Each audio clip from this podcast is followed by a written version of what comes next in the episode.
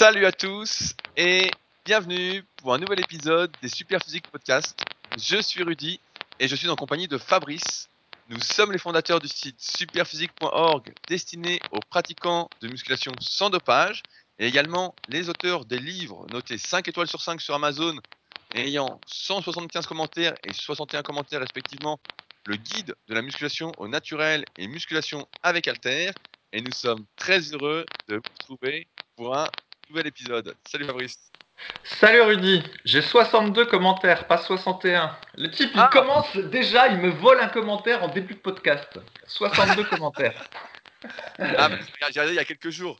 Je m'excuse de ne pas regarder tous les jours les commentaires élogieux que tu reçois. Absolument, tout à fait élogieux, mec. Euh, rapidement, alors quelques points avant d'attaquer les réponses à vos questions. Euh, pour vous dire que euh, j'étais donc ce week-end en conférence à Paris et que j'ai rencontré euh, une partie d'entre vous qui écoutent les podcasts Super Physique. On a notamment bien avancé sur l'analyse morpho-anatomique. Je pense qu'on s'est bien régalé. A priori, j'ai eu que des bons retours, donc c'était plutôt cool.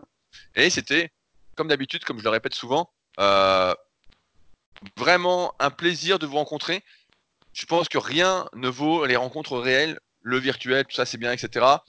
Mais la finalité, c'est quand même de se rencontrer, d'échanger, on veut dire de vivre ensemble. Euh, et c'est pourquoi je rebondis sur le club super physique pour le plus grand plaisir de Fabrice pour vous annoncer que le premier tournoi du club super physique aura lieu du 18 au 23 novembre sur clubsuperphysique.org qu'il concernera le développé couché et le rowing planche. Euh, cette année, donc, si vous avez écouté le podcast spécial, vous savez qu'il y a deux catégories pour les femmes et quatre catégories pour les hommes en fonction de votre niveau, et qu'il est donc important, si vous souhaitez participer euh, dans le niveau autre que la Ligue des Espoirs, qui est pour ceux qui débutent plus ou moins la musculation, qui sont assez légers de poids de corps, qui sont de 70 kg et moins, eh bien, de passer vos niveaux avant ce premier tournoi.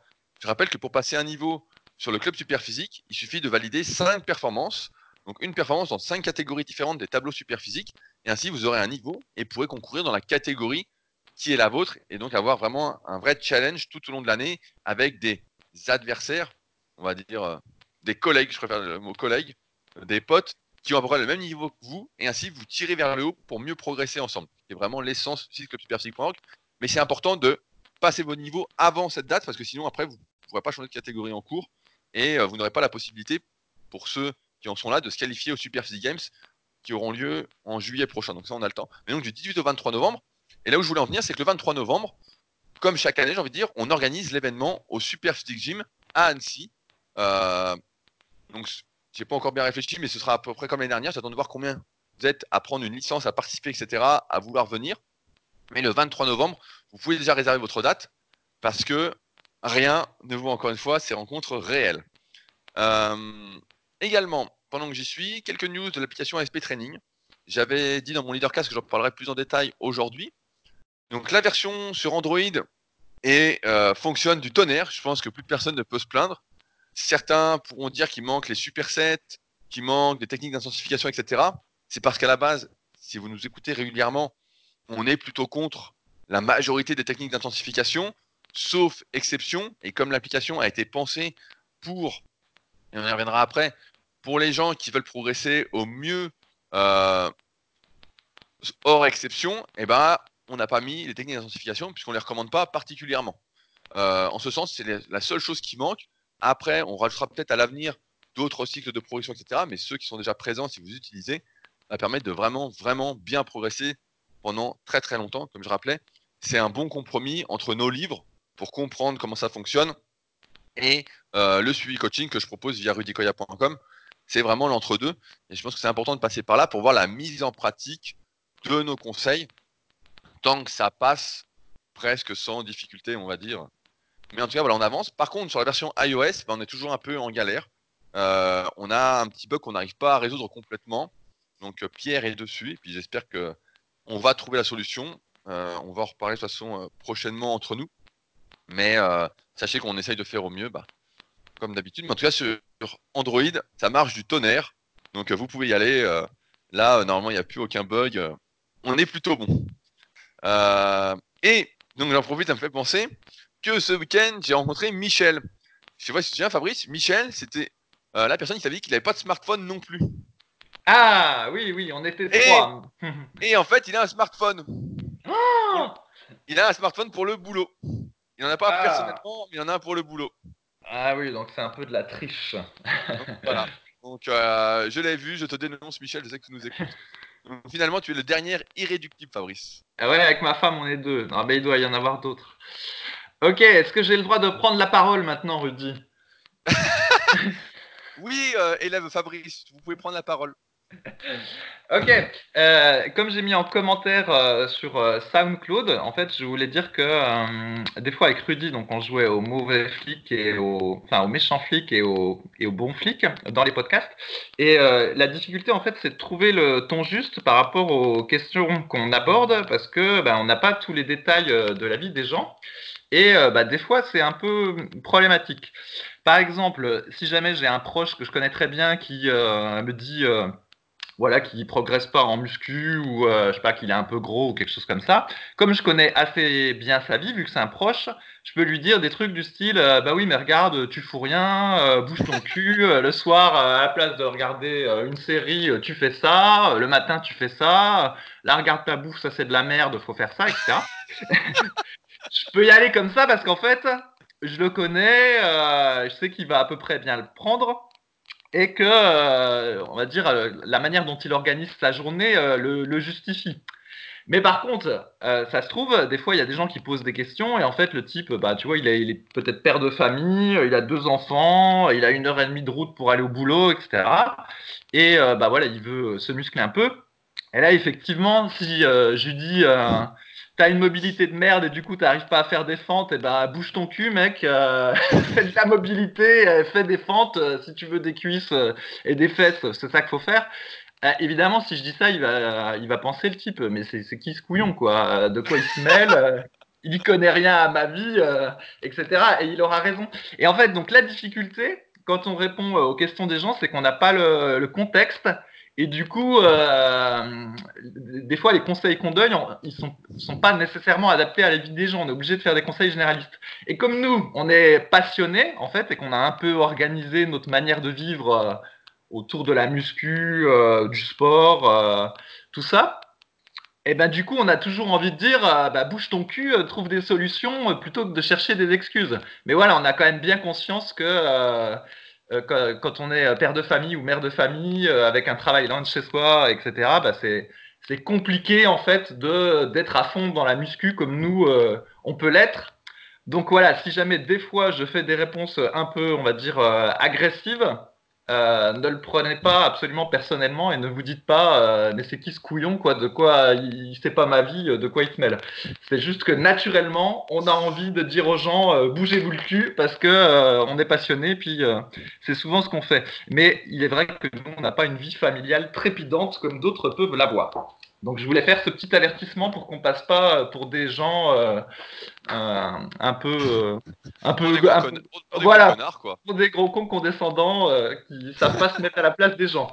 Cela dit, euh, voilà, en même temps, il y a aussi probablement des milléniums qui passent un temps fou sur leur smartphone toute la journée, et eux, ceux-là, effectivement, ils méritent d'être secoués, secoués comme des pruniers et d'aller s'entraîner, de travailler leur mobilité et tout ce qu'on veut, si jamais leur objectif, c'est d'être plus musclés. Après, s'ils sont bien dans leurs conditions actuelles, après tout ça, ça les regarde.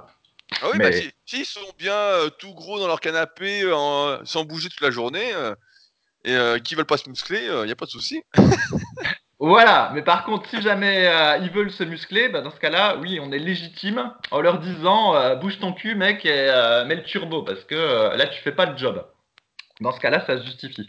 Donc après, voilà, vous pouvez nous dire en commentaire si vous préférez que je me lâche et que ma vraie nature revienne dessus. Et ma vraie nature, ce sera plutôt du bouge ton cul. Ou s'il faut que euh, on continue à jouer au bon et au méchant flic avec Rudy et que voilà, on ait un ton beaucoup plus posé euh, pour toutes les questions que nous avons, avec la, comment on dit, la, le, le body positive, euh, tout ça, tout ça. La body positivité, c'est important, ça faut s'accepter comme on est, Fabrice.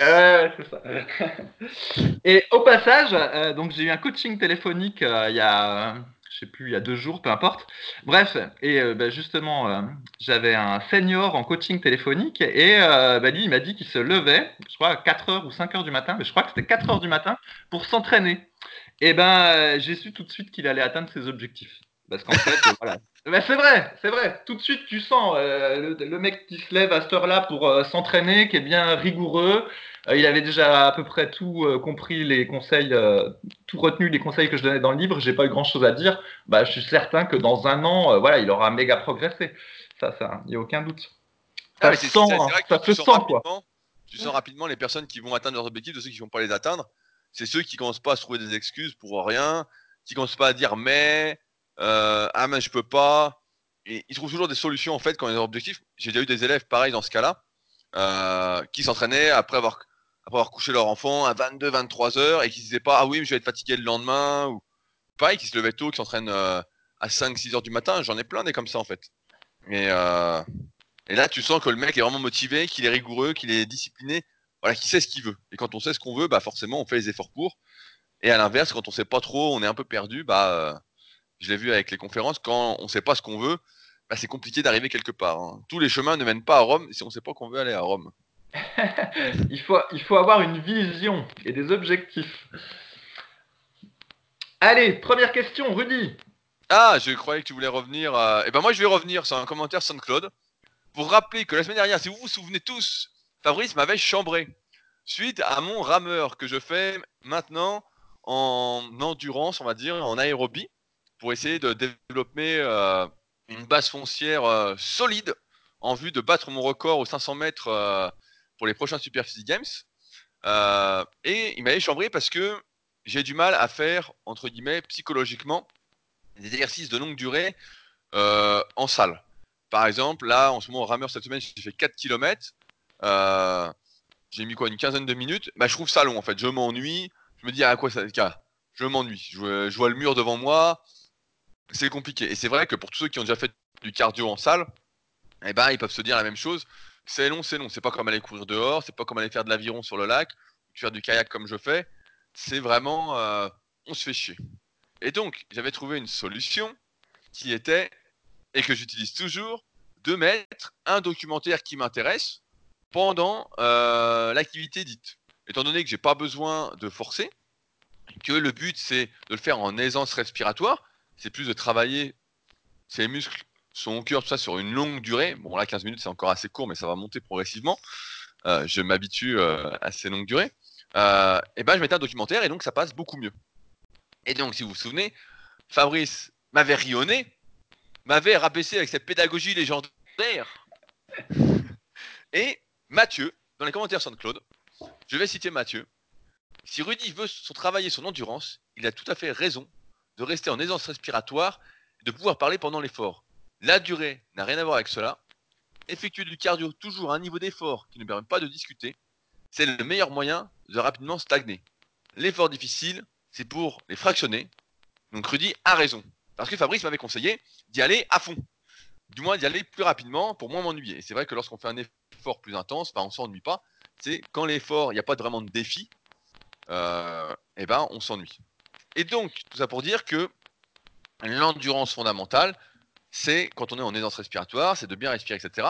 Et que si vous êtes dans le même cas, je reconseille de mettre euh, quelque chose en même temps si le but c'est juste de travailler votre cardio. Alors, le truc, c'est pas de le faire non plus euh, à vitesse très très molle, c'est pas juste de faire de la marche mollement, etc. C'est par exemple d'aller faire de la marche rapide ou on aller faire du, rameur, etc. Quand je sors du rameur, je suis quand même assez congestionné, euh, suis tout dégoulinant, et etc.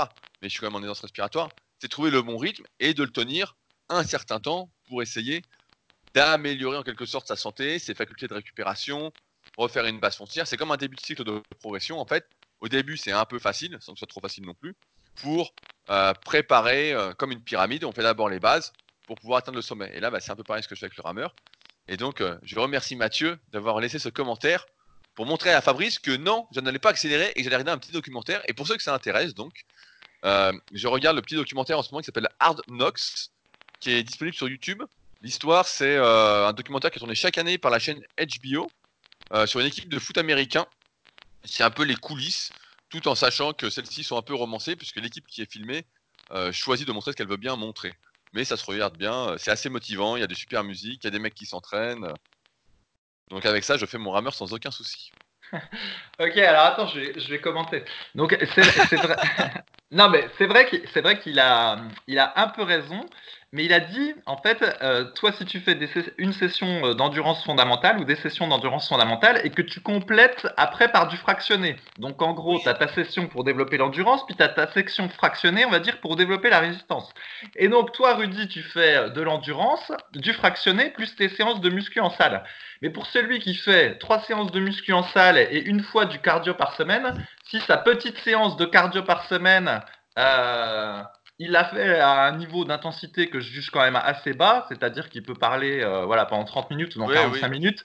Ce sera quand même probablement moins bien que si euh, il se bougeait un peu le cul, entre guillemets, pendant sa séance d'endurance fondamentale. Après, il y a aussi l'histoire, je connais ce, ce truc-là où on te dit l'endurance fondamentale, ça doit être fait autour de 70% de ta fréquence cardiaque maximum tu, connais cette règle-là, je suppose. Oui, Sauf qu'en fait, 60 même, je dirais. Je crois que c'est Voilà, bon, c'est peut-être 60. Sauf qu'en réalité, la fréquence cardiaque maximale, on ne sait pas la, calculer. Donc on te dit c'est 220 euh, moins ton âge ou un truc comme ça. Sauf que ça n'a pas de sens parce que ça tient pas en, considération ton niveau euh, athlétique.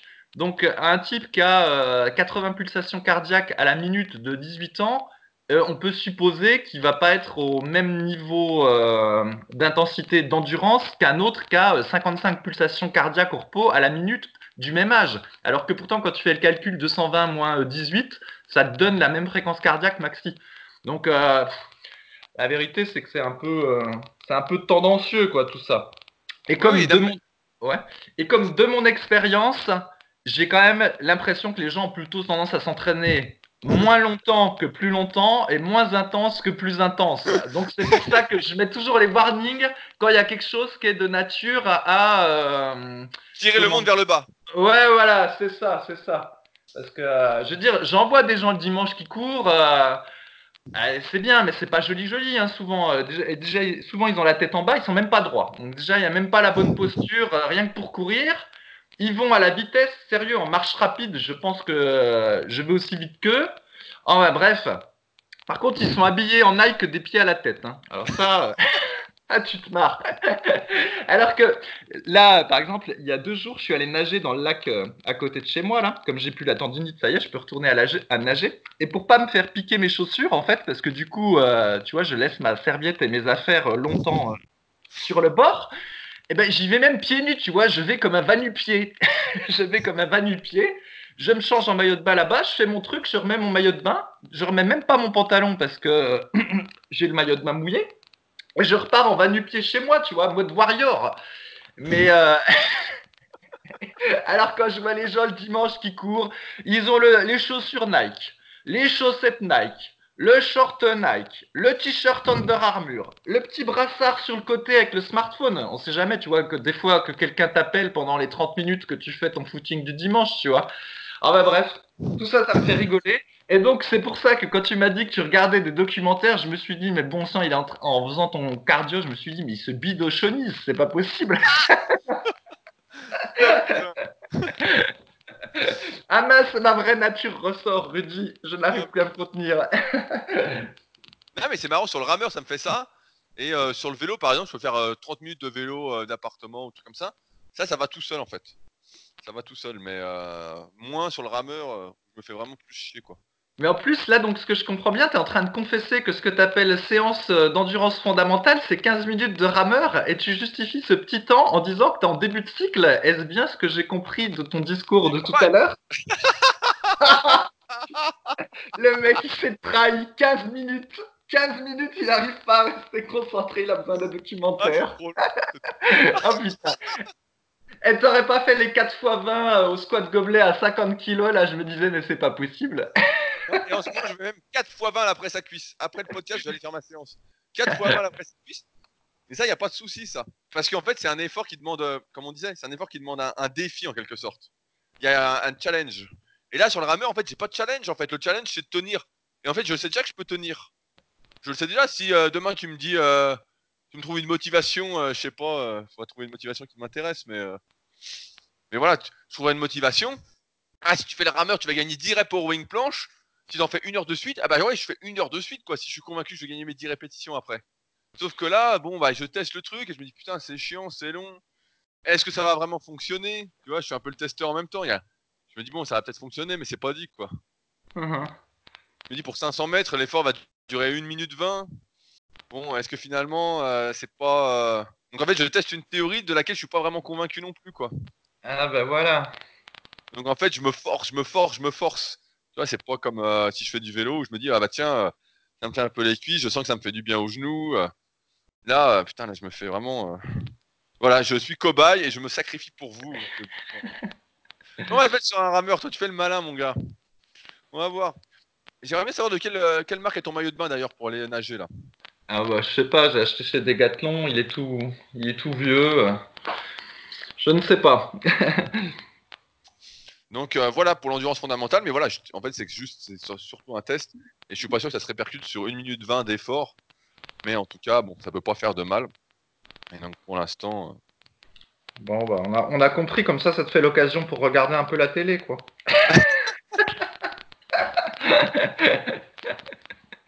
Ah, le type, juste avant le podcast, il m'avouait regarder des vidéos de motivation en anglais parce qu'il manquait de motivation, justement. Non non, c'est pas parce que je manquais de motivation, c'est pour exploser la motivation mec. Moi, j'ai pas besoin de vidéos de motivation. Mais En tout cas, voilà, c'est un petit documentaire qui est sympa. Comme euh, s'il y en a qui veulent d'autres documentaires, que j'aime bien aussi, qui sont bien romancés, hein, mais c'est euh, les euh, UFC Countdown sur euh, la chaîne UFC Québec. Sur YouTube, c'est pas mal aussi. Ça se regarde si vous faites, euh, je sais pas, des étirements. ou- Souvent, je mets ça quand je m'étire. Donc, euh, c'est plutôt, euh, plutôt sympa à regarder. Donc, donc voilà. Donc maintenant, on va pouvoir attaquer les questions vu que Fabrice est mauvaise langue. Alors, par quoi va-t-on commencer? J'en ai sélectionné plein. Allez, commençons par ça. Une question de Mono Hardware. Bonjour, j'ai 18 ans et je me suis enfin mis dans l'idée. Bon, ça démarre mal. c'est ce que j'allais dire. Voilà tout à fait l'exemple euh, déjà où on sait que c'est mal parti. Alors, j'ai commencé à chercher quel programme me correspondrait le mieux. J'ai d'abord cherché un programme de prise de masse, vu que ce programme m'était assez accessible et au niveau, au niveau de l'alimentation et de ma situation actuelle. Donc j'ai commencé pendant quelques jours à suivre pas à pas ce programme. Sauf que voilà, je pèse 60 kg pour 1m79, mais j'ai tout de même, malgré tout, un peu de graisse abdominale, les fameux bourrelets. Et suite à mes recherches, j'ai vite compris que j'avais plus un physique de skinny fat qu'un physique très sec. Mais bon, voilà, vu que je suis très maigre, ne serait-il pas dangereux de commencer à faire une sèche avec mon poids actuel? Est-ce que je devrais continuer ma prise de masse malgré le fait que je ne sois pas totalement sec? J'aimerais bien que vous m'éclairiez sur ce type de programme, sur celui qui me correspondrait, que ce soit une sèche, une prise de masse ou même un programme de musculation pour débutants, peu importe. Fabrice, est-ce que tu veux répondre? Ouais, mais en fait, donc euh, après cette personne-là, je crois, a mis une photo et finalement il n'était pas euh, skinny fat comme il disait, donc la Exactement, il- il a- il a situation, des photos. La situation était pas telle qu'il décrivait. Alors je vais rappeler le truc en fait. Donc ce qu'on appelle le skinny fat, c'est quelqu'un qui est tout maigre, mais qui en plus euh, a vraiment une, euh, une bouée graisseuse au niveau du tour de taille. Et c'est malheureusement une situation de plus en plus fréquente chez les jeunes aujourd'hui, voire même chez les adultes. En gros, c'est euh, pas de muscles et plein de gras. Et effectivement, quand on démarre la muscu dans cette condition-là, c'est un peu compliqué. Parce que voilà, on ne sait jamais s'il faut commencer par perdre euh, un peu de son gras, mais en même temps, euh, comme on n'a pas de muscle, ça va pas aider à progresser en muscu. Ou s'il faut essayer de progresser en muscu, mais dans ce cas, on se dit, euh, est-ce que je vais réussir à perdre mon gras alors que j'ai une alimentation euh, euh, hyper euh, enfin, surcalorique? Mais donc, dans son cas, en fait, il était dans la situation classique d'il y a 20 ans, quoi, quand nous, on était adolescents. oui, finalement, il était, il était euh, normal, quoi. Voilà, il était juste euh, maigre, quelqu'un qui fait pas de, pas de, pas de, pas de muscu, pas de sport en particulier. Et donc du coup, son cas est assez facile. Il suffit qu'il prenne euh, un programme d'entraînement débutant sur le site Superphysique ou sur nos livres et qu'il ait une bonne diète. Donc en général, trois repas par jour variés, riches en protéines et puis une collation de 16 heures, c'est une bonne base. Et puis, bah, au fur et à mesure, il va progresser assez vite. Euh, Les rapports qu'il donne, c'est ce que je faisais quand j'étais en troisième, donc j'avais 14 ans. Je faisais 59 kilos et 1m79. Voilà, et au bout de. Après, je sais plus, j'ai dû me mettre à la muscu à 15 ans ou à 16 ans, je me souviens plus. J'avais pris 10 kilos en deux mois. J'étais passé à 68 kilos en deux mois de muscu. Ah putain, c'était un bulk euh, voilà. sauvage là que t'avais fait. Même pas, même pas. Les photos sont sur la team super physique, donc j'étais euh, super sec à 59 kilos et à 68 euh, encore euh, assez sec, quoi, hein, abdos visibles et, et tout ça. Donc ça montre bien que euh, les gains du débutant, des fois, ils existent. Et dans mon cas, je les avais bien eus vu que j'avais pris 10 kilos en deux mois. Donc euh, voilà, qui s'inquiète pas. Il est pas skinny fat, donc il a juste à s'entraîner et tout ira bien dans le meilleur des mondes. Voilà. Ouais, ouais, bah non, mais franchement, j'ai regardé donc le topic aussi, je voulais en parler parce que souvent, on a, une fausse impression de soi-même. Et euh, la meilleure façon d'y remédier, c'est de se prendre en photo et par exemple de les poster sur le forum. Là, on a vu qu'en postant ces photos sur le forum, en fait, moi, je l'ai même trouvé relativement sec en fait. C'est juste qu'il avait pas de muscles, donc il avait l'impression d'être gras, mais franchement, quand je vois les photos, il était assez sec. Hein. S'il contractait un peu les abdos, tout dépend de la grosseur de ses abdominaux, mais on les aurait bien vus, euh, il était bien. Donc effectivement, le premier problème était psychologique, et sinon, comme j'explique, je crois que c'est dans mon article prise de masse sur euh, rudicoya.com, en fait, il est dans le premier cas, c'est-à-dire, euh, bah, il, a, une base super saine, euh, et il a plus qu'à s'entraîner, à manger un peu plus que ses besoins, et il va prendre du muscle, vraiment, euh, pas facilement, mais sans prendre trop de gras. Aujourd'hui, comme disait Fabrice, c'est quand même assez rare de constater des jeunes qui sont dans ce cas-là. Souvent, ils sont un peu skinny fat, c'est-à-dire euh, ils ont du gras localisé à cause de la malbouffe, d'habitudes sédentaires, du manque d'activité physique, etc. Et donc là, c'est plus compliqué. Là, c'est vraiment, euh, faut voir au cas par cas si c'est mieux de maigrir, c'est mieux de grossir, euh, voilà, tout en sachant que ça va prendre plus de temps que pour Mono Hardware qui lui bah, a une base super saine et en fait il a plus qu'à s'entraîner. Après, je voulais revenir sur le fait programme prise de masse, programme sèche, etc.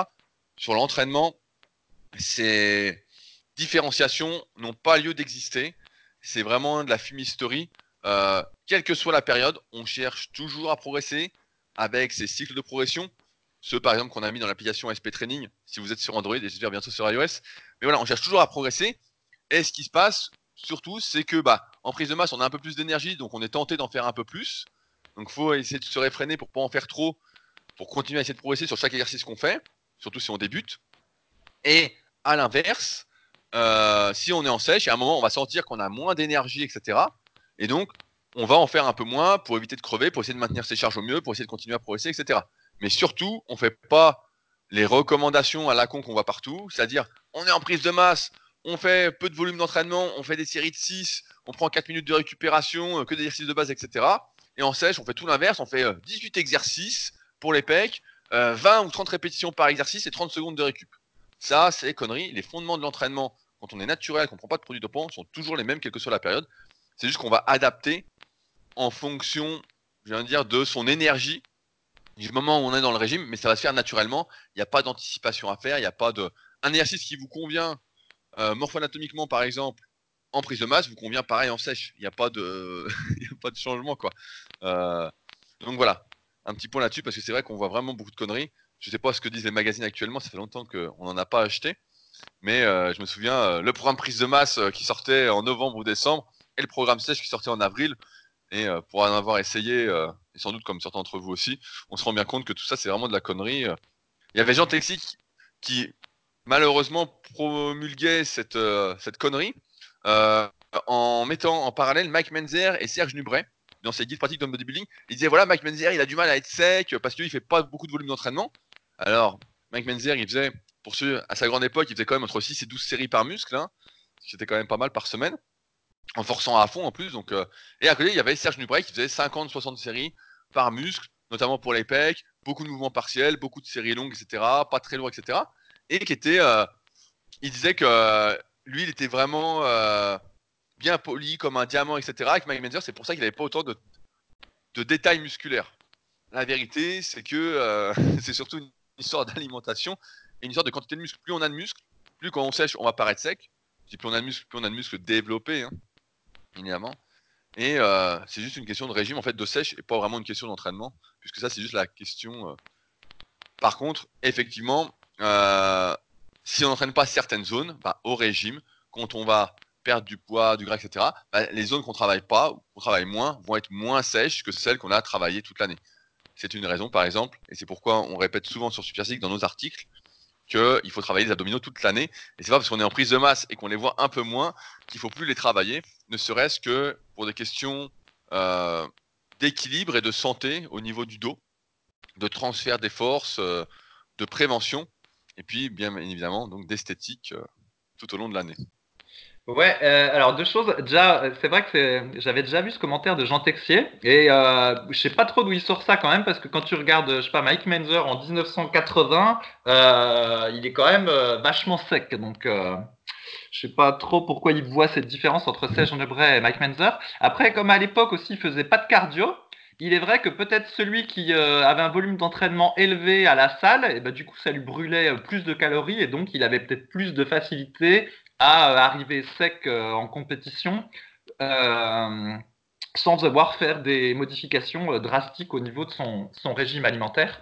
Alors que là, aujourd'hui, même les champions, avec tous les produits qu'ils prennent, les champions culturistes pro actuels, ils font quand même un peu de cardio, au moins de la, marche rapide sur tapis, des trucs comme ça. Euh, D'autre part, sur cette histoire de changement de programme d'entraînement, peut-être que ce mythe vient également euh, de la compétition de bodybuilding. Parce que effectivement, nous, quand on parle de sèche euh, à notre niveau, sans faire de compétition, en gros, c'est essayer de voir euh, un petit peu plus ses abdominaux. Le type, il baille pendant que je parle. Et alors que... alors je, tiens, que... je tiens à dire, pour ma défense, que Fabrice a eu des problèmes de connexion le jour même du podcast. Et qu'au final, il m'a fait me lever très tôt le jeudi et qu'il n'est que 9h du matin au moment de ce podcast, ça fait déjà une heure qu'on parle et que j'ai pas encore mangé. ouais, bah, et, tu crois que c'est une excuse? Alors c'est en intro, en intro du podcast, on dit ouais, il y en a marre des gens qui cherchent des excuses, il faut qu'ils trouvent des solutions. Et là, le mec, il est 9h et il dit qu'il est fatigué parce qu'il a pas mangé. Bref. Il a pas, mangé, il a dû se lever plus tôt pour bosser. parce qu'il y a un type y a un type qui est va du pied, qui habite dans un coin où il n'y a personne pour aller nager pieds nus. Eh, c'est comme dans Rocky 4, mec, quand il s'entraîne en Russie. Il n'y a pas besoin de. Il n'y a pas besoin de. Le mec, il a plus internet après. Laisse-moi finir mon truc. En fait, donc voilà, quand tu fais de la compétition de culturiste comme toi tu as fait quand tu étais jeune et que tu descends sous les 8-10% euh, de taux de masse grasse, effectivement, là, tu es tellement à plat que quand même ça devient très difficile de faire les entraînements que tu faisais avant, même en diminuant les charges, en fait, euh, tu es tellement à plat que ça peut être euh, dangereux, genre de faire euh, par exemple du squat avant ou du soulevé de terre jambes tendues, euh, même léger. Et donc c'est pour ça que du coup, quand tu arrives à cette phase-là, eh ben, ça peut être utile de passer sur plus d'exercices euh, sur machine ou à la poulie. Mais c'est pour éviter de se blesser parce qu'en fait, tu es complètement crevé. C'est pas parce que ça va te donner plus de définition. Et le truc, c'est que dans les magazines, on te vante le fait de passer sur machine ou sur poulie comme quelque chose qui va te faire avoir plus de définition. Mais ça, c'est faux. Mais par contre, l'ajustement peut peut-être se justifier euh, parce que tu es complètement à plat. Et la plupart des gens qui vont écouter ce podcast, en fait, ils vont jamais atteindre ce niveau de sèche-là, donc euh, a priori, ils ne sont pas concernés. Tu vois ce que je veux dire, Rudy? Oui, Si oui, tu te souviens de l'époque où tu avais fait une méga sèche pour une compète. Oui, oui, bah, je, me, je, me, souviens bien. Mais c'est vrai que quand tu es en sèche, en régime drastique, etc., tu perds de l'énergie. Et donc, comme tu es en sous-calories, tu fonctionnes euh, un peu au ralenti, tu as plus de chances de te blesser. Tous les conseils à la con, voilà, euh, mettez plus léger, euh, faites plus d'exercices, etc. Ce qui est vrai dans une optique de prévention pour pas se blesser, parce que de toute façon, comme tu es en fin de régime, tu es vraiment. C'est pas là que tu vas construire du muscle en fait. Même si tu progresses, et encore faut-il pouvoir progresser hein, quand tu es vraiment à mort toute la journée. Donc, euh, mais il y a aussi cette tendance, je sais pas si tu l'as eu aussi, mais euh, quand tu es au régime, etc., et que tu deviens de plus en plus sec, en fait, tu as envie d'en faire plus. Parce que plus tu en fais, entre guillemets, c'est pas tout à fait ça, mais plus tu en fais l'entraînement, plus tu vois que les détails apparaissent, les veines sont là, euh, tu stries un peu, etc. Et plus t'en fais, en fait, c'est un peu comme tu devenais, euh, je sais pas, super narcisse un peu. Et euh, tu vois, tu vois tout et donc tu as envie d'en faire plein, plein, plein, plein, plein. Et il faut justement résister parce que, comme je disais, tu as beaucoup moins d'énergie, tu es euh, sous ta maintenance depuis un petit moment, tu es crevé, etc. Et le fait d'en faire trop peut vraiment, euh, j'ai envie de dire, contribuer à te faire perdre plus de muscles que nécessaire, mais euh, surtout conduire à te blesser. On voit souvent des pros qui se blessent au régime. Et c'est pour ça que je sais pas, ça fait longtemps que j'ai pas vu de DVD de professionnels, mais ceux que j'ai en tout cas qui datent d'une dizaine d'années, souvent les DVD étaient tournés au moment euh, des compétitions ou quelques semaines avant et on jamais on voyait les mecs forcer quoi. On a l'impression que les mecs faisaient pas grand, pas grand chose. Ils mettaient assez lourd, mais en fait ils forçaient jamais.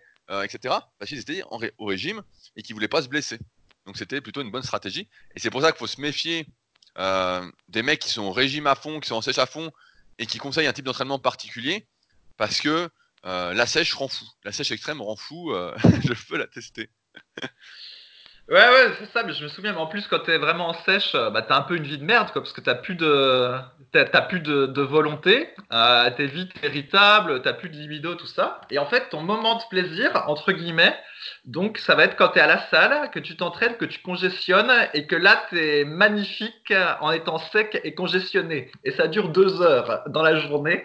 Et donc, euh, comme tu dis, c'est pour ça qu'après, des fois, on peut rajouter des séries juste pour le plaisir de se voir congestionné et de profiter de ce moment on a l'impression d'être un super-héros. Et puis euh, deux heures après, bah, on est tout plat puis tout fatigué.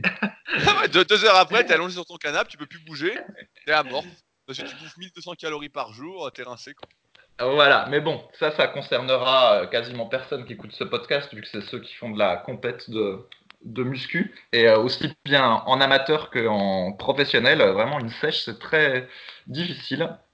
Et donc, la, conclusion, c'est faites tout pour ne jamais avoir à faire de sèche en fait, parce que euh, sinon ça risque de mal tourner quoi. mais en tout cas, un petit régime c'est trop grave, voilà, mais ne jamais pousser à l'extrême les sèches, etc. Sauf si vous faites des compétitions, voilà, que ça c'est quelque chose qui vous intéresse. Mais sinon, on voit bien que c'est trop extrême et qu'il n'y a pas d'avantage, surtout que durant cette période-là, on progresse pas, on perd une partie des progrès qu'on a fait précédemment, et que quand on remange, bah, on reprend pas euh, tous ces progrès. C'est comme si on avait un peu arrêté malgré qu'on ait continué à s'entraîner. Donc c'est pas très, euh, valorisant. C'est pour ça que on conseille régulièrement de jamais prendre trop de gras, vraiment de limiter. Au pire, si on est un peu gras, de faire un petit régime doucement mais sûrement. De jamais se mettre euh, une deadline pour euh, arriver à tel poids ou à tel niveau de sèche. Parce que sinon, on peut devenir vraiment fou. Quoi. Pour ça, j'aimais pas trop cette période parce que c'est vrai que tu deviens un peu. En fait, plus tu sèches, plus tu vois les détails apparaître, plus tu deviens centré sur toi, j'ai l'impression. Plus tu mets. Euh, en fait, T'as envie de montrer tes résultats, de dire voilà, vous avez vu les résultats, mais en fait, euh, ouais, c'est complètement. Tu deviens complètement dingue, quoi. Ça, plus le fait que tous tes repas sont contrôlés, donc du coup, bah, c'est difficile de conserver hein, le lien social avec l'alimentation, et donc ça renforce ce côté-là euh, égocentré. Voilà. Allez, sur ce, prochaine question. alors, c'est une question de John31 qui est un membre actif des forums. Je rappelle que si vous avez des questions, euh, les forums Superphysique sont là pour ça. C'est superphysique.org puis euh, forum. Les forums sont très très très actifs en ce moment. Donc euh, et donc chaque jour on essaye de répondre aux questions avec notre équipe de modérateurs qui s'y connaît presque autant que nous. Et on essaye dans ces podcasts donc d'y répondre un peu plus en détail. Donc John 31. Je me demandais, dans un but d'hypertrophie des pectoraux, avec un accent sur le haut des pectoraux, s'il y avait une meilleure inclinaison entre 15 et 30 degrés. Si c'était mieux à la barre ou aux haltères. Pour mon cas personnel, j'ai la chance d'avoir le haut des pecs qui se développe, mais je me demande si la version à 30 degrés ne présente à terme pas plus de risques articulaires comparativement aux 15 degrés. Du coup, on pourrait donc charger plus, ce qui au final serait plus efficace. Idem la barre permettant de charger plus qu'aux haltères, et du fait d'une meilleure stabilité, ne serait-elle pas supérieure? Sachant que l'étirement aux haltères est meilleur, mais c'est aussi cet étirement qui présente un risque accru, je n'arrive pas à déterminer quelle serait la meilleure variante parmi du coup tout cela. Fabrice, le ah. spécialiste développé incliné avec Alter. Ah, la fameuse question du haut de pec qu'on a déjà répondu 250 euh, fois. Alors, auquel on a déjà répondu 250 fois. Déjà la vérité, mais je crois que je l'avais déjà dit dans un autre podcast. Donc, moment vérité, donc j'avais dit que les pecs étaient un muscle complètement génétique et que Rudy euh, devait ça entièrement à sa génétique et son talent. et c'est encore plus vrai pour le haut de pec en fait. Pour la faire courte, si vous chopez pas de haut de pec en progressant au développé couché et que vous prenez euh, tout dans le bas, vous avez quasiment aucune chance d'avoir du haut de pec. En fait, cette histoire, cette histoire de développé incliné, c'est de la connerie. Et euh, oh, en fait, mais si. Alors après, Rudy va dire ah, il faut faire euh, de la poulie, euh, de la poulie vis-à-vis pour sensibiliser le haut de pec avant de faire du développé incliné. Peut-être que vous allez sentir votre haut de pec, mais bon, en vérité, c'est qu'en fait, si vous n'avez pas de haut de pec au coucher, vous en aurez très probablement pas à l'incliné, quelle que soit l'inclinaison, parce que dans tous les cas, en fait, c'est le devant de l'épaule qui va faire l'essentiel du travail. Barre haltère, en fait, ça va pas changer énorme. A priori, on pourrait dire que les haltères, ça va être un peu mieux parce que le mouvement est convergent et que vous maîtrisez euh, justement l'amplitude euh, plus ou moins élevée, alors que la barre, ben, a, priori, l'amplitude, euh, vous la maîtrisez pas bien, sauf si vous décidez d'arrêter la barre euh, avant qu'elle ne touche la poitrine. Et d'ailleurs, en général, l'amplitude au développé incliné barre est assez extrême, en fait, encore pire qu'au développé couché. En plus, cette histoire d'inclinaison, c'est un petit peu surfait. Donc, ce qu'on sait, c'est qu'effectivement, quand on incline à 45 degrés, souvent c'est trop et ça va vraiment être le devant de l'épaule qui va travailler, spécialement si vous faites l'exercice en premier. Et donc, il faut mieux le faire plutôt à 15 ou 30 degrés pour avoir une chance de solliciter encore les pectoraux. Mais de toute façon, ça dépend de la cambrure que vous allez mettre à l'exercice. En fait, quelqu'un qui le fait en étant très peu cambré euh, sur un banc à 30 degrés, va pas avoir exactement la même inclinaison effective que quelqu'un euh, qui cambre beaucoup et qui euh, peut carrément transformer le développé incliné en développé couché. Donc du coup, euh, faut pas non plus comment dire se focaliser trop sur sur cette inclinaison comme s'il y en avait une qui serait magique. Après moi de mon expérience, donc moi je fais beaucoup de développer euh, incliné léger, mais c'est pas pour avoir des hauts de c'est parce que euh, je trouve que l'exercice est plus sain euh, pour euh, l'articulation de l'épaule, moins dangereux que le développé couché. Mais bon, ça c'est un point de vue qui se discute. Et je peux vous dire que j'ai pas pris de haut de pec depuis toutes ces années que je fais du développé légèrement incliné par rapport au développé couché. j'ai toujours des très bonnes épaules, mais par contre du haut pec j'en ai pas. vraiment. Alors après, on pourra dire peut-être qu'il aurait fallu que je fasse le Gundil Shrug, qui est recommandé dans la méthode de la 3 pour resensibiliser le haut pecs, ou peut-être que j'aurais dû faire un peu de poulie vis-à-vis euh, à la bonne inclinaison pour euh, sensibiliser un peu le haut des pecs. Mais bon, la vérité, c'est que je sais que j'en aurai strictement euh, jamais. Et la meilleure preuve de cela, c'est que même après le développé incliné, en fait, mon haut des pecs est très très peu congestionné en fait. Donc, si vous êtes dans ce cas-là, en fait, vous aurez aucune chance d'en avoir. Et point barre. Voilà. Bah, si tu as mieux à dire, Rudy, je t'écoute. Pourquoi tu peux développer incliné avec Alter si ça te fait pas les pecs? Si, si, ça, en fait, ça travaille les, pectoraux, mais pas spécialement plus le haut des pectoraux qu'autre chose, en fait. Tu vois Alors pourquoi tu fais pas du coucher alter pour euh, que ça fasse plus les pecs alors? Eh ben non, parce que le coucher alter, je trouve que ça tire trop sur les épaules, en fait. Donc, euh, comme euh, si tu veux, avec le temps, j'ai compris que de toute façon, des pecs, les pecs, ce serait jamais un point fort chez moi, hein, euphémisme dans la manière de le dire. Donc, du coup, je fais les exercices qui me plaisent et je vais pas me faire chier, en fait. C'est ça l'histoire. Euh, bravo, bravo, vous entendez? Le roi des excuses, quoi. c'est pas une oh, excuse là. Ah, le, type, en fait, le type vient de vous démotiver à faire de l'incliné, quoi. Mais non, et alors le type, ça fait euh, deux fois que je le chambre en début de podcast, et ça fait 30 minutes qu'il se dit sur quoi je vais pouvoir le chambrer, et là du coup il, cherche un truc, sauf que, sauf que son truc, ça tombe à plat, ça marche pas en fait, c'est pas la même chose. Le mec fait un exercice qui ne lui convient pas, fais moins les. Merci. Mais si, en fait, pour la longévité, je pense que c'est mieux de faire du développé légèrement euh, incliné. D'ailleurs, même toi, un coup, tu avais fait une vidéo YouTube où tu avais dit j'arrête le coucher. Mais entre-temps, je suppose que tu as repris vu que tu changes d'avis comme de chemise. Mais tu en ah avais fait une où tu disais, tu disais que tu arrêtais le coucher. Tu faisais plus que de l'incliné puis que des dips. Ah, Donc euh, justement parce que ça te tire les épaules ou un truc comme ça. Donc c'est pour ça que du coup je fais le mouvement que, que je préfère. Mais après soyons clairs, c'est pas pour le haut des pecs, c'est parce que c'est le mouvement que je, je préfère, j'aime bien, c'est tout. Faut pas raconter de salade. Moi je vais donner une vraie réponse. Parce que Fabrique, on a l'impression que c'est déjà mort avant l'heure. Alors, euh, Et d'ailleurs il y a beaucoup de femmes qui m'écrivent qui me disent oui euh, Fabrice nous démotive. Moi, je démotive. Ah oui, mais c'est parce que j'ai dit la vérité sur l'entraînement des femmes. Bah ah. ouais. la vérité. moi, je vois des filles quand même qui progressent. J'ai des élèves femmes qui euh, progressent quand même sacrément bien là et qui ont des physiques euh, qui sont loin des 28 de tour de bras, quoi. Qui sont bien au-dessus. Enfin bon. Euh, sur le développé incliné, alors en fait, comme l'a dit Fabrice très justement, le problème c'est qu'il y a un antagonisme de recrutement avec le deltoïde antérieur. Euh, ça, c'est des choses que j'ai expliquées notamment dans la conférence sur la morphoanatomie euh, samedi et que je réexplique en détail. C'est le même contenu dans le tome 1 et tome 2 de la méthode superphysique. C'est que, en général, le haut des pecs ou l'avant d'épaule, il y en a un des deux qui prend l'ascendant quand on fait du développé incliné. Donc, en ce sens, si tout le monde était pareil à ce niveau-là, on pourrait dire qu'il y a une meilleure inclinaison au développé incliné avec halter. Euh, il y a un super compromis. Euh, maintenant, ce qui se passe dans les faits, c'est que il n'y a pas de meilleur compromis. C'est vraiment en fonction de sa morphoanatomie. On voit que euh, si vous regardez l'article super pectoraux sur super physique, que notamment Patrice, lui a un super haut des pectoraux et n'a pas d'avant d'épaule. Et à l'époque, en tout cas quand on s'entraînait ensemble, pour avoir sur des pectoraux, bah, il faisait rien de particulier. Il faisait évidemment juste du développé couché, c'était la base, on faisait tous du couché à fond, et ça lui faisait le haut des pecs. À l'inverse, on reprend l'exemple de Fabrice, il a beau faire du couché à fond, l'incliner à fond, et eh ben euh, ça lui fait surtout les épaules, pas trop les pectoraux. Euh, maintenant, sur la question du développement du haut des pectoraux, je pense, à l'inverse de notre cher ami, que on peut toujours essayer d'y remédier. On sait que lorsqu'un muscle est étiré, John l'a bien entrouvert la porte, euh, celui-ci va avoir des facilités à être recruté. Donc on sait que si on est fait pour l'avant des épaules, on est large de clavicule, on n'a pas trop de cage, etc.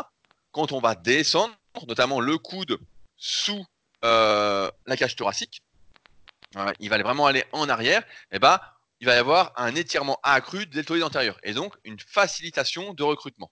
On va mieux le solliciter dès qu'on va repousser. Maintenant, on sait que si on enlève, on minimise cet étirement, on ne peut pas l'annuler complètement, c'est-à-dire en descendant moins, comme par exemple la, on a devant la même descente que les meilleurs benchers, donc ceux qui font du développé couché, c'est-à-dire les coudes à peu près à 90 degrés en bas, voire un peu plus haut. On sait que l'étirement sur les zones antérieures est réduit et que donc quand on va pousser, on va plus solliciter le haut des pectoraux dans notre cas, si on est sur l'incliné, que sur du couché, et donc on a plus de chances de le développer. Je ne dis pas que si on n'est pas fait pour, on va réussir à avoir un haut des pectoraux tellement énorme qu'on verra plus ses pieds, mais on va pouvoir le développer un petit peu en jouant sur l'amplitude. C'est pourquoi la théorie, je dérive un petit peu, du meilleur étirement, etc., on se rend bien compte avec les années, en fait, dans cette optique de longévité, de durée, etc., que plus d'étirement, c'est pas toujours mieux. Pire, que plus d'étirement, c'est souvent signe de moins bon recrutement musculaire et d'accroissement du risque de blessure. On se rend bien compte que lorsque on fait un étirement, et là, lourd, c'est-à-dire avec des poids et des haltères, ou même avec son poids du corps, si on fait des dips en descendant à fond, etc., et qu'on n'est pas fait pour, on a des longs bras, pas de cage, etc. On sent bien qu'on est en train de se surétirer et à terme, on sent que ça va pas. Un des facteurs qui permet de le ressentir, un des feedbacks, c'est la présence de mauvaises courbatures. Les mauvaises courbatures, que j'explique vraiment en détail dans le tome 1, encore une fois, de la méthode superphysique, c'est des courbatures qu'on a aux insertions. C'est-à-dire qu'au lieu qu'elles soient au centre du muscle, c'est des courbatures qui, le lendemain de l'entraînement ou deux jours après, vont nous raidir extrêmement. On parlait, euh, je crois que je ne l'ai pas sollicité sur le forum, quelqu'un parlait des adducteurs, c'est oui, euh, je fais les cuisses, mais j'ai des adducteurs tout raides, etc.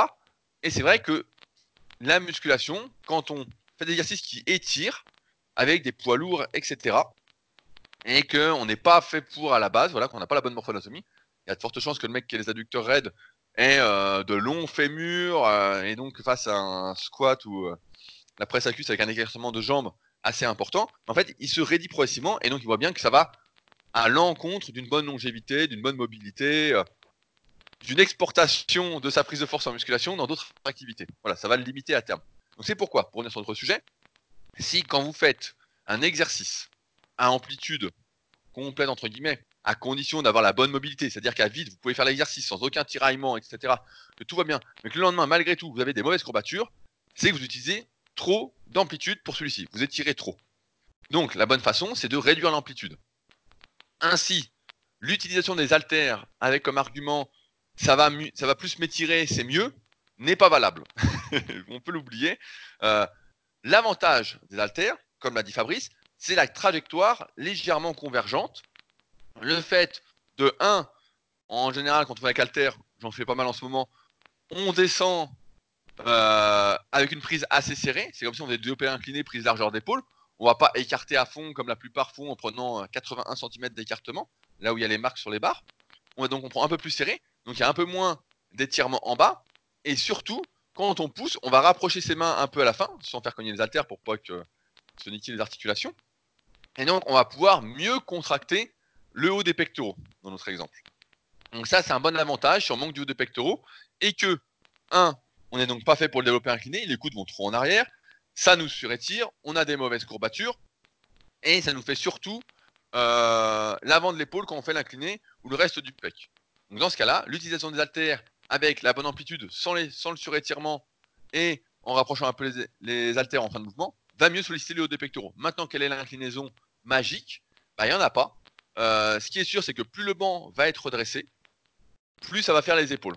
Développé militaire, vous voyez bien, on est debout, on est à 90, bah voilà. Là, ça fait à fond les épaules, les autres muscles bien évidemment, mais c'est surtout pour l'avant d'épaule. Euh, et plus on va descendre, plus on va en théorie être sur le pectoraux. Encore une fois, CF morpho-anatomie. Donc, euh, tout ça pour dire que il y a des feedbacks qui nous permettent de déterminer ce qui est le mieux pour nous. Tout en sachant que lorsqu'on n'est pas fait pour un muscle, on peut essayer d'adapter les exercices par rapport à soi. On peut essayer, Fabrice me chambrer un peu, mais faire du travail de fond, euh, c'est-à-dire des séries très longues comme j'avais fait aux épaules, mais pour les pectoraux, pour le des pectoraux, se mettre à la poulie.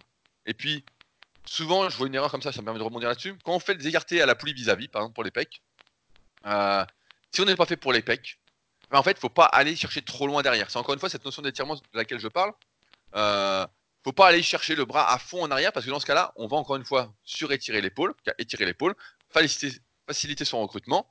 Et puis en plus, ça va étirer à fond les biceps, donc il faut vraiment être des biceps. Donc en fait, on va transférer le travail des pectoraux sur d'autres muscles. Donc c'est pour ça que si on n'est pas fait, il faut réduire l'amplitude et vraiment rester sur le haut des pectoraux ou sur les pectoraux en général, selon qu'on va gagner la poulie. Et voilà, avec un travail de fond, et c'est d'ailleurs, ça m'y a fait penser, mais c'est tout le sujet qu'on aborde en ce moment sur la formation super physique. Je crois qu'on a tourné 8 vidéos sur le rattrapage de points faibles où on explique tout de A à Z, etc. Ce qu'on peut faire, ce qu'on peut pas faire, ce qu'on recommande, ce qu'on recommande pas, etc. Là, on en est à la cinquième qui est sortie euh, hier. Hier, ça sort le mercredi et le dimanche, euh, les vidéos, formation, donc sur euh. Mais voilà, on peut quand même améliorer la situation et donc je ne serai pas aussi défaitiste que Fabrice en disant c'est foutu, c'est foutu, c'est foutu. Après, c'est un entraînement différent de celui où on cherche à progresser, etc. C'est un travail de fond où on sait qu'on va mettre beaucoup, beaucoup d'ardeur pour peu de résultats. Maintenant, ça peut être des résultats qui vous intéressent, donc après, c'est à vous de déterminer vos objectifs, etc. Fabrice citait tout à l'heure euh, Michael Gunville, donc auteur euh, des méthodes de Lavier, donc de super livres qu'on recommande, euh, pour voir son évolution, entre guillemets, en tout cas quand il mettait encore des photos. Le haut des pectoraux était un de ses points faibles, et on a bien vu que malgré 20 ans d'acharnement, il avait montré ses premiers cahiers d'entraînement, je me souviens à l'époque, où il mettait accent arrière d'épaule, haut des pecs, et puis je sais plus quoi.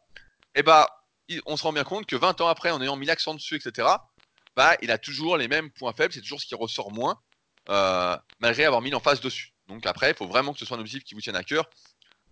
Avec Fabrice et avec ce que je recommande dans la formation supertique, on recommande plus de ne pas se prendre la tête de trop avec ses points faibles, de se faire les bons exercices, entre guillemets, d'essayer de faire les bons exercices pour ses muscles un peu en retard, parce que le but c'est quand même d'être équilibré, d'équilibrer les forces, même si le des pectoraux, c'est pas très gênant euh, pour durer. Mais voilà, d'équilibrer les forces et de pas se prendre la tête sur des trucs sur lesquels on n'est pas fait et de prendre du plaisir euh, sur ses points forts. Hier, j'écoutais euh, une interview de je sais plus qui, qui citait Arsène Wenger, qui lui avait une méthode de coaching un peu particulière, mais que je trouve très raisonnée. C'était que quand un joueur arrivait à Arsenal, donc Arsène Wenger, c'était l'entraîneur d'Arsenal pendant une vingtaine d'années, une équipe de foot anglaise. Et ben en fait, si le joueur savait pas, avait un jeu de tête misérable, et ben il disait pas tiens on va travailler ton jeu de tête. Il disait toi tu fais des passes, des super passes, t'es hyper précis des pieds, on va travailler ça. Il accentuait les points forts du type plutôt que de perdre du temps sur les points faibles. Et donc là en muscu notre conclusion à terme c'est un peu ça, c'est euh, entre guillemets, c'est ne vous acharnez pas à faire trois fois par semaine l'OD pectoraux, à négliger tout le reste etc. Parce que ça va limiter globalement votre développement musculaire, votre épanouissement on pense aussi. Euh, et vous allez beaucoup plus vous amuser, avoir de fun et progresser en vous entraînant normalement et juste en sélectionnant les bons exercices avec la bonne amplitude pour solliciter les muscles que vous souhaitez développer. Voilà Fabrice. Ouais, très bonne réponse Rudy. Juste un truc, effectivement, quand on diminue l'amplitude euh, au mouvement de développer pour euh, moins étirer le devant de l'épaule, en même temps on étire moins aussi le grand pectoral. Donc euh, c'est pour ça que c'est pas non plus la panacée. Sinon ce serait facile de dire ah bah c'est facile, tu réduis l'amplitude, du coup tu sollicites moins le devant de l'épaule et tout, tout va dans le pec. Bah non, tout va pas dans le pec parce que le pec est pas étiré non plus du coup, donc l'exercice est moins intéressant. Donc c'est pour ça que c'est pas facile. Ouais, c'est pas, facile. Et on a surtout pas parlé aussi des triceps qui sont euh, bien moteurs. Donc si on a l'avant de l'épaule et les triceps en point fort, bah, autant dire que les pectoraux, ça devient très très très compliqué. Ouais, mais d'ailleurs, donc comme tu dis euh, que des fois j'aime bien citer les culturistes professionnels, euh, effectivement ça m'amuse de regarder les culturistes professionnels des années 90 ou 80. Il y a euh, des culturistes pros qui n'ont pas beaucoup de hauts de pectoraux, pas beaucoup de pectoraux. Et donc un exemple qui vient souvent c'est Lee Priest, qui Ah effectivement oui? a des, a des épaules énormes, des bras énormes. Et ben à proportion, vous pouvez regarder sur ses photos, il n'a pas des très très bons il pas de pec, ouais. Pas de pec. Voilà, bon, pas en relatif. Et euh, même Dorian Yates, voilà, il est, il est pas connu pour avoir des, très, gros pecs, alors qu'il avait des, épaules euh, énormes. Et je me souviens aussi d'un culturiste moins connu qui s'appelait euh, Eddie Robinson, que vous pouvez chercher sur le, sur le web. C'est un, on va dire, un espèce de monstre déjà des années dans la fin des années 80, début des années 90, parce qu'il devait faire un truc genre 1m74 kg et plus de, de 100 kg. Enfin bref, il est vraiment massif. Et il vient du monde du power. Donc il était très très fort au développé couché, des barres à plus de 200, tout ça, tout ça. Et quand on regarde ses photos, eh ben, il a des épaules énormes, le bas des pecs aussi euh, pas trop mal. Mais euh, de mon point de vue, des quelques photos que j'ai vues sur internet, bah, il n'a pas beaucoup de haut de pec, alors que voilà, c'était un gros bencher et un type très massif. Donc voilà, même à ce niveau-là, euh, ils ont des problèmes euh, pour rattraper leurs points faibles. Alors vous imaginez bien que nous, euh, simples mortels amateurs, pourquoi aller se galérer pour faire ça? Les seuls points faibles, de mon point de vue, qui valent la peine d'être rattrapés, en fait, c'est ceux qui vont poser des problèmes posturaux. Donc c'est sûr que si vous avez en point faible, on va dire tout, toute la zone du dos, et que vous avez les épaules qui partent en avant, là, ok, ça, ça vaut le, coup, le coup de corriger ça. Mais le, reste, le haut des pectoraux ou des choses comme ça, pour moi, ça vaut pas la peine. Mais comme a dit Rudy, après, ça dépend de vos objectifs. Si vous voulez tenter le coup, bah allez-y. Tu ça, ça s'explique pour les benchers qui n'ont pas trop de pectoraux, parce que effectivement, comme tu l'as dit, comme souvent c'est des mecs que moi je classe en dinosaures, donc la classification euh, de l'analyse morpho-anatomique que j'ai mis encore une fois dans la méthode superphysique, bah en fait les mecs en bas, ils ont les coups d'appel à 90, voire parfois au-dessus par rapport à leur cage thoracique, donc il n'y a pas d'étirement des pectoraux en fait. Et le mouvement, c'est essentiellement un mouvement euh, de triceps. Marc Vouillot que j'avais en prof euh, à l'époque, donc à la Ceraps, donc 2004-2005, ça, ça remonte, disait que le coucher c'était 70% les triceps, tu vois. Donc quand les mecs sont en plus avantagés, travaillent leur cambrure, leur placement, leur mobilité thoracique, et puis en plus sont faits pour les triceps et moins pour les pecs, bah forcément euh, les mecs sont des super benchers mais sans pecs ou presque quoi. A 100 pecs. Avec beaucoup moins de pecs que s'ils faisaient un coucher plus classique, en sortant moins la cage, en cambrant moins, en essayant de descendre un peu plus, etc. Mais c'est aussi ce qui fait qu'ils sont forts au coucher. C'est pour ça que là on voit bien la distinction entre un développé couché pour prendre des pecs et un développé couché pour euh, faire la meilleure performance possible. C'est pas tout à fait la même chose. Mais euh, ouais, ouais, quand on... c'est pour ça que les mecs, moi j'en vois plein qui font des super couchés, puis ils n'ont pas de pecs, alors que nous, de base, le néophyte, quand il fait de la muscu, il se dit Ah, attends, le développé couché, c'est les pecs. Puis tu vois des mecs qui font 200, qui ont presque pas de pecs, mais qui ont des bras énormes. Ah, parce que euh, le triceps euh, sauve la donne, quoi. Il sauve la donne. Fait tout le travail, quoi. Oui, alors en plus, il y a euh, une autre histoire, c'est que euh, avec les questions du maillot, là, le maillot de force en plus, comme il aide un petit peu le début du mouvement, et ben ça fait que le, fait de faire du développé couché avec un maillot de force accroît en plus le travail du triceps sur les pectoraux. Donc ça fausse encore euh, l'analyse par rapport à celui qui fait pas de power, quoi. Ouais, ouais, non, mais bah, maintenant, il y a, y a- plus de maillots, comme tu suis pas trop. Ils ont vraiment enlevé, maintenant, c'est beaucoup le raw. Et les, comment, les compétitions équipées, comme on dit, n'existent pratiquement plus. Il y en a encore un peu qui font de la résistance, mais ça a été euh, un peu aboli au profit du raw. Et c'est drôle parce que pendant des années, on disait faut faire du raw, faut faire du raw, faut faire du raw. Il y avait trop de pognon euh, donné par les marques et euh, les fédérations voulaient pas, voulaient pas, voulaient pas forcément. Et puis maintenant, c'est la mode au raw et maintenant, il y a des nouveaux équipements. C'est les genouillères qui sont tellement serrées qu'on peut pas les enfiler tout seul. Je vois des mecs qui mettent euh, du XS alors qu'on a des cuisses énormes, taille XS, et ça fait comme des bandes de genoux finalement. Donc euh, on voit qu'il y a toujours de l'abus, donc je pense à l'avenir que les genouillères, dans un avenir proche, s'il n'y a pas trop de lobbying, vont euh, être interdites et ce serait plutôt bien. Ouais, bah après, c'est dérives. euh, c'est toujours un peu compliqué parce qu'en même temps, ça les aide à protéger leur articulation, puis en même temps, ça les aide à lever le poids, quoi. C'est pas simple. c'est pas simple. Une question, j'ai vu, parce que je voulais la souligner parce que tu as mis une réponse intéressante. Euh, pour une fois. Euh, alors, c'est une question de Lolo06. Euh, salut à tous. J'aimerais avoir votre aide pour avoir la meilleure méthode d'entraînement pour pouvoir passer les 60 kg au développé couché. En 6 mois, je suis passé de 4 x 10 à 27 kg à 3 x 10 à 57,5 kg, mais à 60 kg, je bloque. Je devais passer les 3 x 10 à 60 kg il y a 3 semaines, mais ce n'est pas passé. Du coup, j'ai réduit à 3 x 8, et là aussi je bloquais. Alors cette semaine, j'ai fait 4 x 6, que j'ai réussi à valider. Maintenant, j'aimerais votre avis sur les prochaines semaines. Quelle serait la meilleure méthode? Semaine 1, 3 x 7 à 60. Semaine 2, 3 x 8 à 60 jusqu'à atteindre les 3 x 10. Deuxième stratégie plus lente, 1 x 7 à 60, 2 x 6 à 60, 2 x 7 à 60, 1 x 6, etc. Ainsi de suite jusqu'à arriver à 3 x 10. J'aimerais avoir vos avis. Euh, alors, je commence à répondre et après je te laisserai la parole parce que tu as mis euh, une, bonne, une réponse qui mérite d'être entendue. en fait, c'est assez bizarre de faire 3 x 10 à 57,5 et de louper le 3 x 8 à 60. J'ai rarement vu ça, j'ai vu ça dans des cas un peu extrêmes, c'est-à-dire un, soit d'un coup on a une surcharge de travail, on bosse beaucoup plus, etc. Donc on est fatigué, on dort pas, voilà, ça passe plus. soit et c'est aussi possible que ce soit le cas en même temps, on maigrit, on perd du poids, etc. Et voilà, bah, si on perd du poids, sait bien que les exercices de développer euh, souvent subissent en premier euh, cette perte de poids. Euh, mais sinon, et le troisième point, c'est on a tellement forcé à 3 x 10 à 57,5, mais là comme il débute, c'est quand même, ça me paraît peu plausible, c'est que on est cramé nerveusement, et donc on n'arrive plus à rien. Mais ne pas y arriver, c'est quand même assez rare. Maintenant, quelle est la meilleure stratégie?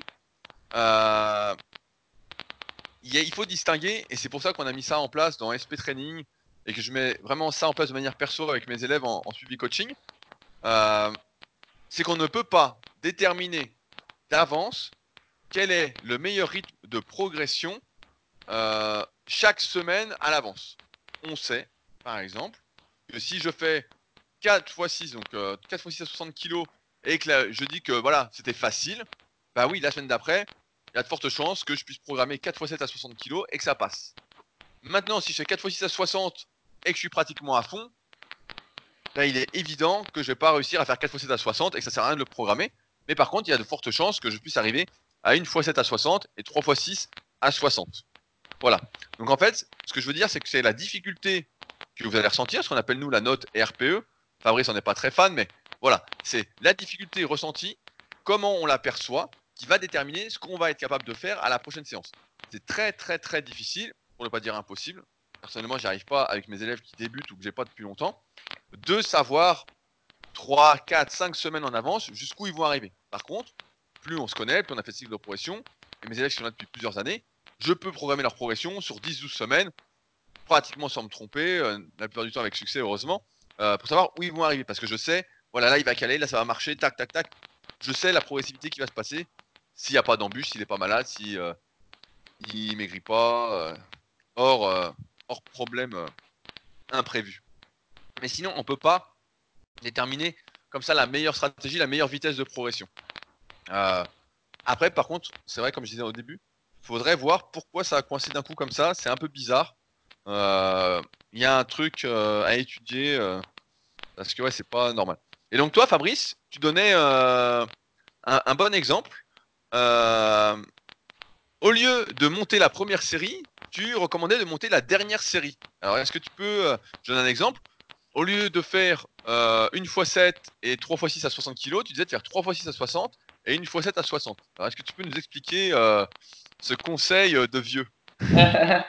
ouais, alors attends, déjà je vais faire deux commentaires. Je les ai déjà fait, mais euh, je pense souvent les débutants qui font du développé couché, en fait, ils, descendent trop bas dans les répétitions. Alors je sais pas si on a un avis divergent, euh, toi et moi là-dessus. Et moi je pense qu'il faut rester euh, autour de, de 10-12 quand on est débutant sur le coucher. Et que quand on descend trop bas, je pense que 6-8, c'est déjà limite. Euh, en fait, les, barres sont trop lourdes, du coup, on, pousse lentement et on ne développe pas euh, d'explosivité. Et une des clés pour progresser au développé couché, c'est vraiment euh, d'être explosif. Et à force de prendre trop lourd, dès le début, et eh ben, en fait, on, pousse lentement. En fait, on perce ce truc d'explosivité. Donc, je pense que déjà, en augmentant un peu le nombre de reps, c'est plus facile de, de, progresser euh, au, coucher. Et effectivement, oui, donc euh, d'habitude, hein, les cycles, par exemple, un cycle, ça va être 10, 10, 10, 10 à 50, et après, par exemple, ça peut être 11, 10, 10, 10 à 50, 11, 11, 10, 10 à 50. Et voilà, et c'est en général les premières séries sur lesquelles on va augmenter soit le poids un petit peu, soit le nombre de répétitions un petit peu. Et donc moi j'ai proposé de faire l'inverse c'est-à-dire que c'est à partir des séries finales qu'on va euh, générer la progression. Donc si on fait 10, 10, 10, 10 à 50, la fois d'après on peut faire 10, 10, 10, 11 à 50, 10, 10, 11, 11 à 50, 10, 11, 11, 11, 11, 11, 11, 11. Voilà, et vous avez compris le truc. Et effectivement, tout le monde m'a dit, mais c'est très curieux, pourquoi c'est par la fin que tu augmentes les choses? Et en fait, euh, En fait, je le fais parce que je me suis, et c'est d'ailleurs ce que je propose euh, dans la plupart des cycles qui sont dans mon livre Musculation avec Alter, je me suis rendu compte que c'était très intéressant pour beaucoup de gens parce que quand tu fais la première série, euh, l'augmentation sur la première série, euh, des fois, si tu n'étais pas en forme ou si ça t'a trop fatigué, et ben du coup, tes trois séries suivantes, elles vont être foirées. Par exemple, du coup, tu auras réussi à progresser sur la première, mais tu vas pas atteindre ton nombre de reps sur la deuxième. Et donc, du coup, comme tu l'as pas atteint sur la deuxième, a fortiori, tu l'atteindras pas sur la troisième, et encore a fortiori sur la quatrième. Et moralité, en gros, tu as échoué sur trois séries, alors que tu avais réussi la première en progression. Et donc, d'une part, c'est euh, nerveusement, c'est fatigant, parce que du coup, tu n'as pas atteint ton nombre de, pas, pas atteint ton truc et tu as été très proche de l'échec à chaque fois. En plus, t'en creux pas le succès, parce que moralité, t'en as réussi une, mais t'en as foiré trois. Donc du coup, la fois d'après, t'es un peu emmerdé pour savoir euh, ce que tu dois faire. Et euh, voilà, moralement, c'est pas terrible. Alors qu'en fait, si tu fais l'inverse, donc tu fais euh, les premières séries entre guillemets faciles et puis les dernières en, termes de progression, et eh ben les premières séries, tu vas bien les ancrer parce que du coup, tu vas les réussir à chaque séance, vu que tu sais que tu les as déjà fait la fois d'avant. En plus, tu peux bien être explosif parce que tu as la patate, vu que tu en as un petit peu euh, sous le pied. Donc ça ancre l'explosivité. Et un truc que j'ai retenu de ma pratique de la musculation, c'est que être explosif sur la phase positive du mouvement, c'est quelque chose d'important. Et effectivement, quand j'ai commencé la muscu, moi qui suis euh, entre guillemets d'un naturel un peu lent, j'avais tendance à être trop lent et en fait euh, c'est mieux d'être explosif aussi bien pour progresser que pour développer du muscle. Donc tout ça pour dire que voilà, ça a aussi cet avantage-là. Et en plus, ça permet éventuellement de faire ce que j'appelle une série euh, bonus. C'est-à-dire que, comme chacun l'a expérimenté, quand on commence un cycle, eh ben, euh, au début, on a du mal à être motivé parce que euh, c'est trop facile et euh, du coup, bah, on se console en étant explosif sur la barre et puis en se disant que sous les barres et en se disant que dans le futur, on crée une rampe de lancement qui va permettre des progrès, mais c'est quand même un petit peu frustrant. Alors que si vous faites la progression sur la dernière série, eh ben, éventuellement, vous pouvez faire quelques répétitions supplémentaires, donc sans, en début de cycle, sans aller à l'échec, mais j'appelle ça les, les répétitions bonus. Et donc, par exemple, du coup, si jamais vous êtes très en forme, et eh ben plutôt que d'en garder beaucoup sous le pied, et eh ben la dernière série de l'exercice en cours, eh ben euh, vous faites plaisir et puis vous faites plus de répétitions que ce qui était prévu. Et comme ça, pour en revenir au RPE de Rudy, et ben vous êtes positif pour la séance d'après parce que vous vous dites euh, bah, je vais probablement réussir ma progression de la séance d'après vu que j'ai plein de répétitions euh, supplémentaires sous le pied. Et donc tous ces arguments-là font que, euh, effectivement, euh, j'ai tendance à préconiser de faire les augmentations par la fin, parce que je trouve que ça a plein d'avantages. Voilà. Non, mais c'est vrai que c'était intéressant. C'est vrai que c'est des trucs auxquels euh, on pense pas. C'est vrai que comme on est habitué et qu'il y a une mouvance un peu comme ça qui revient régulièrement, faut aller à l'échec, faut forcer le plus possible, j'ai l'impression de rien faire si je force pas, etc. Que là, ça va, c'est un peu les antipodes en se disant, bah non, les premières séries, tu forces pas, alors c'est relatif encore une fois, hein, mais euh, et tu vas forcer entre guillemets que sur la dernière série ou la deux dernières, etc. suivant les semaines. Donc euh, je trouvais ça pas mal pour bien s'échauffer. Euh, là au moins ton risque de blessure est quand même sacrément réduit. Voilà, ben, c'était aussi c'était aussi pour ça que j'avais ça. Et, en fait, si tu veux, ça s'inspire un peu de ce que fait Dorian Yates. Parce que Dorian Yates, lui, il force que sur la dernière série, puis les premières, elles sont pyramidales. Mais donc là, l'idée, c'est de se dire que bah, les premières, c'est pas des pyramides, mais en même temps, elles servent euh, pas d'échauffement, mais voilà, mais euh, elles servent pour préparer les séries les plus difficiles au niveau des, articulations, des tendons, du mental, tout ça. Et en plus, ça contribue au volume d'entraînement mais sans trop te stresser euh, nerveusement. Donc ça participe à augmenter le stress euh, métabolique. Et donc l'idée, c'est d'avoir à la fois euh, un volume d'entraînement suffisant, puis une intensité suffisante, mais sans se griller nerveusement. Et alors je sais plus à quel moment j'ai fait ça, mais je pense que c'était à force de répéter des cycles de squat et de commencer toujours par la série la plus difficile et de foirer souvent la deuxième série en fait. Parce qu'en fait, au squat, on s'aperçoit que finalement, il suffit de faire un, tout petit peu de rest pause en haut du mouvement, tu vois, ne serait-ce que 2-3 secondes. Et puis, euh, ça peut te permettre de grappiller la rep supplémentaire. Tu te dis, ça y est, j'ai réussi. Et puis finalement, bah, tu t'aperçois qu'après ta deuxième série, tu la foires complètement. Et donc, c'est comme ça que j'ai eu l'idée de faire euh, l'inverse. Mais je me souviens plus de quand ça date. Parce que voilà. Ah, tu devais déjà être vieux, à mon avis, mais. Euh. voilà, et c'est vrai qu'en plus, au niveau des blessures, bah, c'est beaucoup mieux, quoi. Donc, euh, Ouais, bah c'est sûr que là, tu es bien échauffé. Moi, c'est un truc que je fais souvent euh, à la presse à cuisse. Parce que je sens que quand je mets lourd d'un coup, entre guillemets, bah, c'est moyen, même si je suis bien échauffé. Mais ouais, je remarque que moi, j'ai plus besoin de ça sur les exercices où je mets vraiment lourd. quoi. Quand c'est léger, entre guillemets, je sens que ça me pénalise de faire comme tu dis mais peut-être parce que je suis encore jeune. Mais euh... sinon, ouais, c'était c'est intéressant de voir euh, notre stratégie toujours dans cette optique, comme on dit, de durée, euh, de la longévité, de la prévention des blessures, etc. Puisque le but, c'est déjà ça. C'est pas juste de briller, de progresser au max sur une petite période, mais vraiment sur le moyen et long terme. Et c'est pour ça que la gestion de la difficulté, euh, la gestion de sa progression, etc., c'est des choses qui sont hyper importantes pour continuer à avancer malgré les années. Et bah sur ce, on va couper là parce qu'on est déjà, euh, je crois, à 1h11. et qu'il y en a qui font les cuisses juste après, n'est-ce pas monsieur? Eh moi aussi mec, je fais les cuisses. On est deux bon, C'est bon, ton entraînement de cardio là. Euh, moi je parle d'un vrai entraînement mon gars. Là il y a des séries de 20 à la presse hein, qui m'attendent. Des vraies séries de 20, pas des séries de 20 avec 15 secondes de rest pause. Hein. pour, faire une... Eh, pour faire une référence à Dragon Ball Z, je vais essayer de pas te voler trop d'énergie cosmique pendant ma séance. Je vais faire un Dama, mon gars, mais je vais pas t'appeler parce que j'aurai pas de force. Donc, sur ce, euh, on vous rappelle, voilà, les questions. Si vous avez des questions, n'hésitez pas à utiliser les forums Superphysique. Ils sont là pour ça. J'ai l'impression qu'on traite quand même de moins en moins de questions dans ces podcasts et qu'on s'égare un petit peu avec nos anecdotes de vieux. Dites-le nous si ça vous va, si ça vous va pas, dites-le aussi. Et sinon, on répond à toutes les questions sur le forum. Il y a plein de gens qui répondent. On a vraiment un forum très, très, très actif en ce moment. Beaucoup de personnes tiennent leur cahier d'entraînement.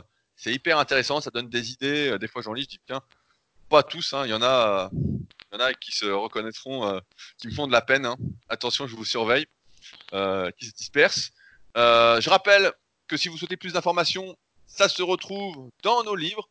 le guide de la musculation au naturel et musculation méthode de musculation avec Alter. C'est ça, c'est musculation avec Alter? Oui, c'est ça. Donc, c'est disponible sur Amazon. Donc, c'est simple. Hein. vous tapez l'un des deux et vous verrez les deux livres qui sortent. Euh, que ceux qui veulent aller plus loin, euh, il y a l'application sur Android. Et sinon, euh, je propose, comme d'habitude, des suivis coaching à distance pour ceux qui sont motivés, qui veulent avancer, qui veulent trouver le meilleur équilibre pour eux, malgré leurs contraintes, etc., que ce soit sur l'alimentation ou l'entraînement, pour être sûr de progresser et d'avancer au bon endroit. Et sur ce, bah, j'ai plus qu'à dire qu'on se retrouve la semaine prochaine en forme. J'espère avec un podcast comme prévu le mercredi soir plutôt que le matin qui me nique toute la journée. Merci Fabrice, bravo à toi. Allez, salut à tous, que la force vegan soit avec vous. Ah putain, la force vegan, ah non Que la force soit avec vous. À la semaine prochaine.